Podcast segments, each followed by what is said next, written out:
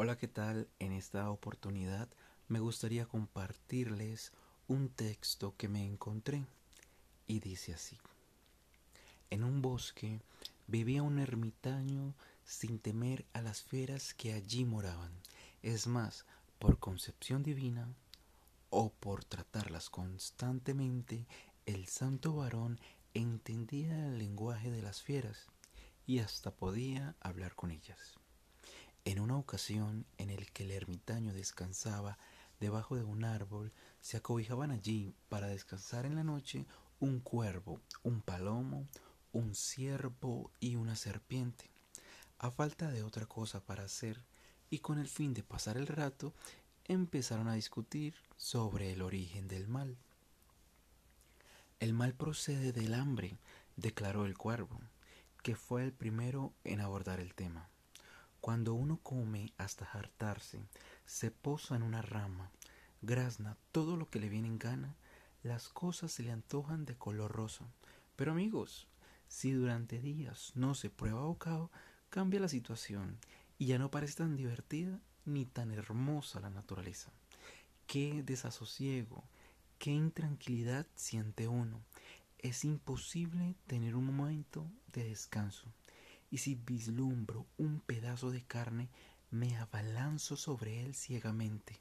Ni palos, ni piedras, ni lobos enfurecidos serán capaces de hacerme soltar la presa. ¿Cuántos padecemos como víctimas del hambre? No cabe la menor duda que el hambre es el origen del mal. El palomo se creyó obligado a intervenir apenas el cuervo hubo cerrado el pico. Opino que el mal no proviene del hambre, sino del amor. Si viviéramos solos, sin hembras, sobrellevaríamos las penas. Mas, ay, vivimos en pareja y amamos tanto a nuestra compañera que no hallamos un minuto de sosiego, siempre pensando en ella. ¿Habrá comido? Nos preguntamos. ¿Tendrá bastante abrigo? Y cuando se aleja un poco de nuestro lado nos sentimos como perdidos y nos tortura la idea de que un gavilán la haya despedazado o de que un hombre la haya hecho prisionera. Empezamos a buscarla por doquier con loco afán y a veces corriendo hacia la muerte. Parecemos entre las garras de las aves de rapiña y en las mallas de una red. Y si la compañera desaparece, uno no come ni bebe, no hace más que buscarla y llorar. ¿Cuántos mueren así entre nosotros? Ya ven que todo el mal proviene del amor y no del hambre. No, el mal no proviene del hambre ni del amor, arguyó la serpiente. El mal viene de la ira. Si viviésemos tranquilos, no buscásemos entonces todo iría bien. Pero cuando algo se arregla de modo distinto de como quisiéramos, nos arrebatamos y todo nos ofusca. Solo pensamos en una cosa, descargar nuestra ira en el primero que encontramos. Entonces, como locos, lanzamos silbidos y nos retorcemos tratando de morder a alguien.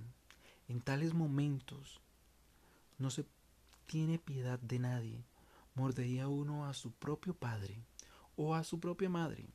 Podríamos comernos a nosotros mismos y el furor acaba por perdernos. Sin duda alguna, todo el mal proviene de la ira.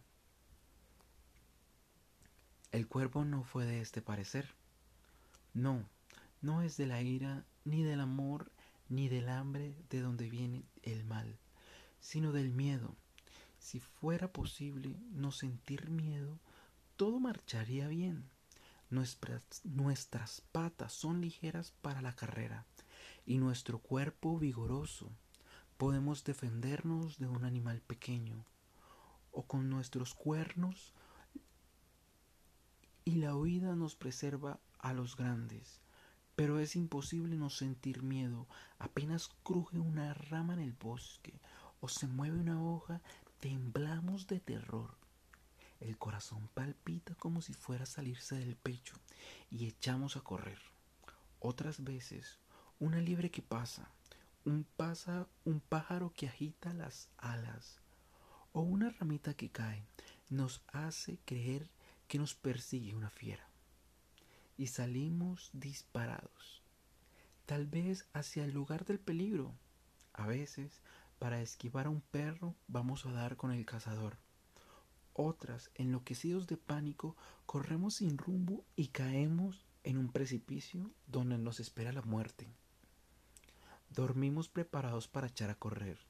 Siempre estamos alerta, siempre llenos de temor. No hay modo de disfrutar de un poco de tranquilidad. De aquí deduzco que el origen del mal está en el miedo. Finalmente intervino el ermitaño y dijo, no es del hambre, el amor, la ira y el miedo la fuente de nuestros males, sino nuestra propia naturaleza.